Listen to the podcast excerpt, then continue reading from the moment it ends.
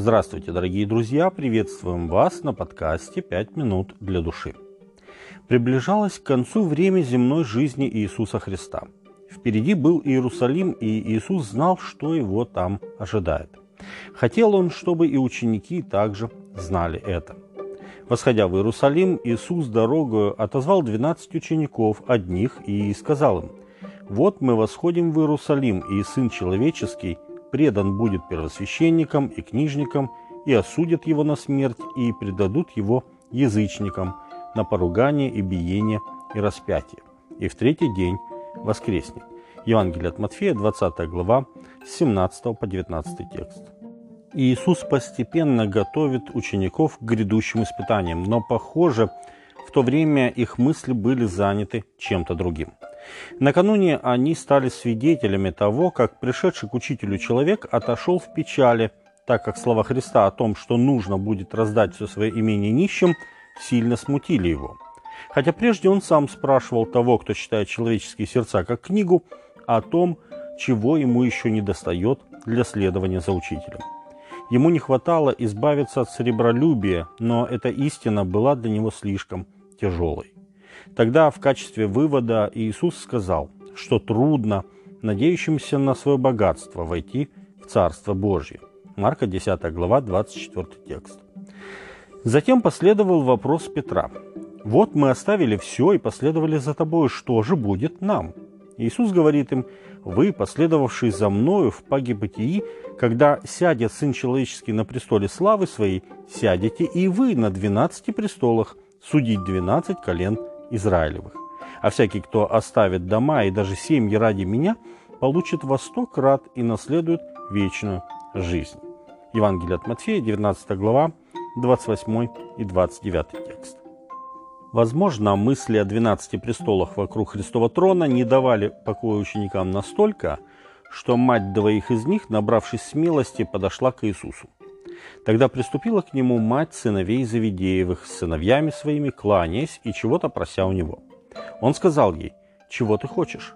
Она говорит ему, «Скажи, чтобы сии два сына мои сели у тебя, один по правую сторону, а другой по левую, в царстве твоем». Матфея, 20 глава, 20 и 21 текст.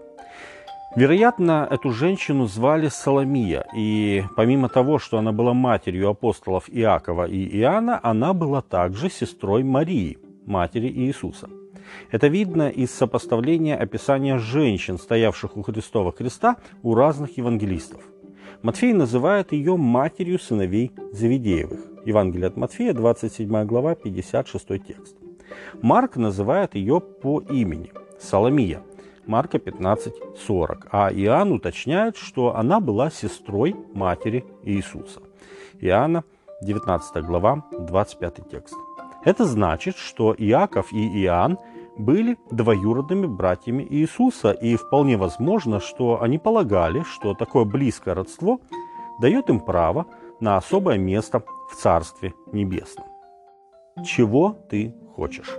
Хотя этот вопрос и обращен к матери Иакова и Иоанна, а через нее и к ним самим, ведь они тоже очень быстро подключились к беседе, выразив свою готовность пройти через трудности, только бы занять заветные места, о которых хлопотала их мать.